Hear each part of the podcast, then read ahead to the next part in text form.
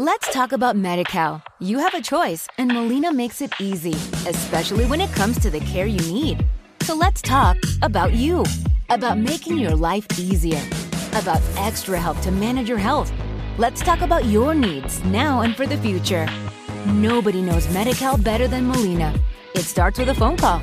Call 866 420 5330 or visit meetmolinaca.com. Let's talk today. Este podcast forma parte de Evox Originals. Disfruta de este avance.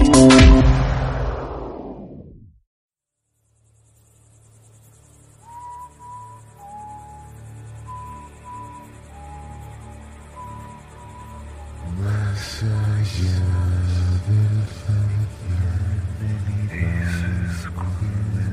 esperar tras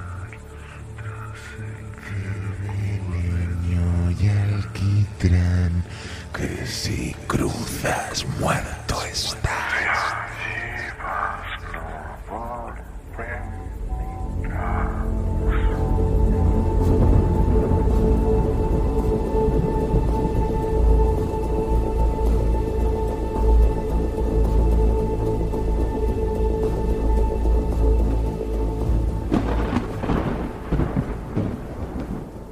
y señalando el bosque encendido en la distancia, gritó, Mira dónde nos esperan.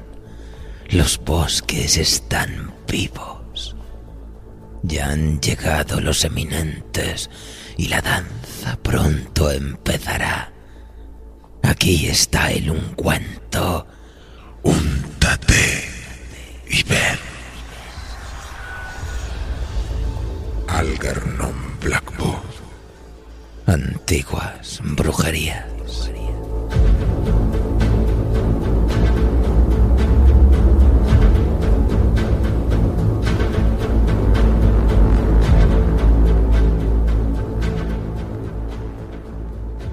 Pesadillas, hechicerías, pesantas terrores nocturnos y alucinaciones. Seres sobrenaturales sedientos de sangre. La bruja, como fenómeno, es tan difícil de desentrañar como lo son sus orígenes. Un laberinto etimológico que se pasea desde la antigua lengua indoeuropea hasta nuestros días, de la esencia primitiva de nuestros miedos hasta la bruja encarnada. Porque como el recuerdo de la bruja, el miedo siempre nos acompaña. El miedo a la oscuridad, a nuestra propia imaginación, a lo impensable, que a pesar de todo se asoma en el pensamiento. ¿Qué pasaría si nos enfrentásemos a ese miedo, si nos quedásemos intencionadamente a oscuras, si apagásemos la luz y atravesásemos el cerco de una punta a la otra, si siguiéramos imaginando? Esta es la crónica de un viaje al territorio colectivo de lo inefable.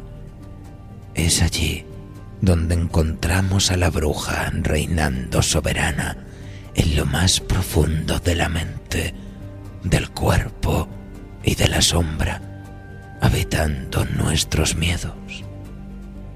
Poco importa si creemos en ella o no. Dicho ha sido, dicho queda, que todo lo que tiene nombre existe.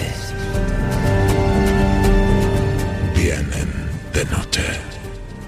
Una introducción al estudio sobre las brujas y la otredad de Julia Carreras Toro.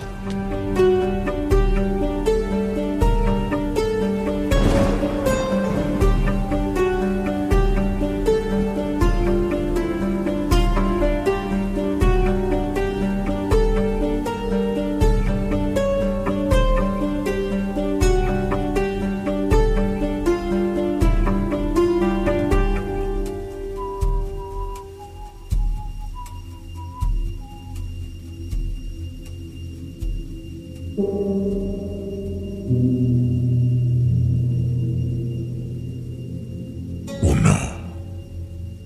Desaprender haberlo aprendido.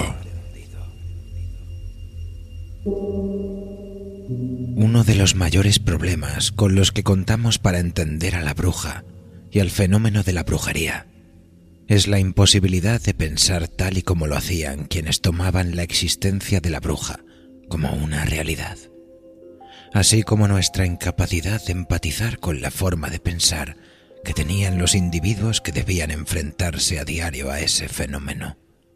Juzgamos conceptos y fenómenos con parámetros de antes, con el enfoque de ahora. Dicho de otro modo, intentamos entender el mundo desde una óptica posracionalista.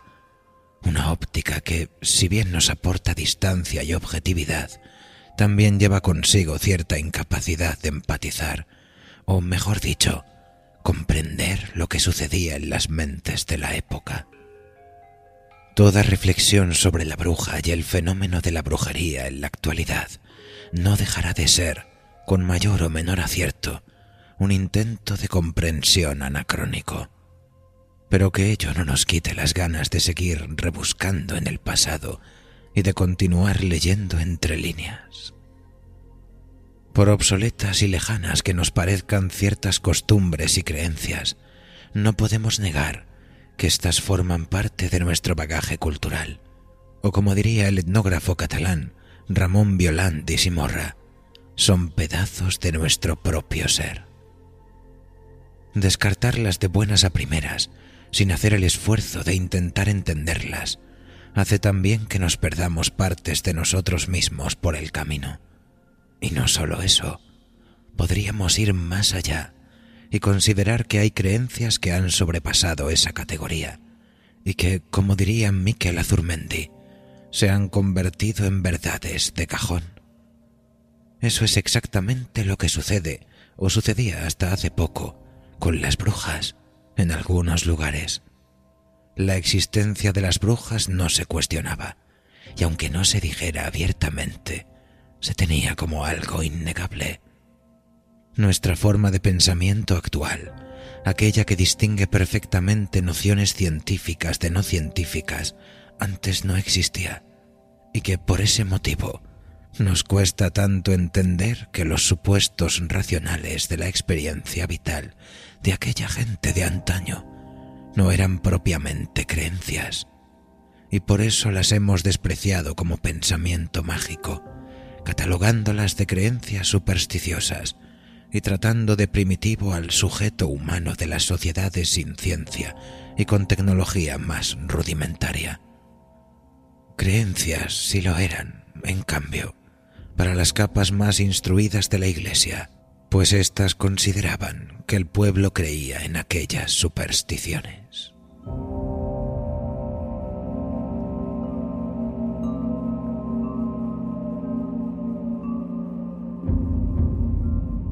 En su estudio sobre la magia y la hechicería en la comunidad de los Azande de 1937, Evans Pritchard nos habla de la creencia en la brujería como parte de una filosofía natural, a través de la cual la relación entre hombres y eventos desafortunados halla su explicación, y analiza cómo la creencia en la brujería conlleva un sistema de valores que regula la conducta humana.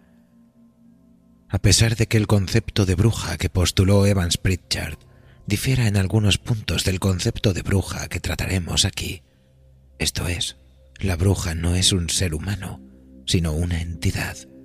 El concepto de filosofía natural sigue siendo pertinente y tremendamente ilustrador, pues queda demostrado que sean cuales sean los eventos que marcan a una comunidad, la estructuran y le dan cohesión, lo que explica el motivo último por el que pasan las cosas, sin desmerecer no obstante las causas lógicas.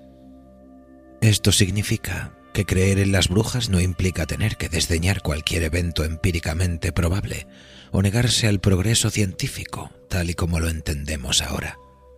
Esta es la base de lo que el antropólogo Claude Lévi-Strauss categorizó como ciencia de lo concreto en su ensayo El pensamiento salvaje de 1962, en el cual el término salvaje no se usa de forma peyorativa, sino para definir una forma de pensamiento no domesticada.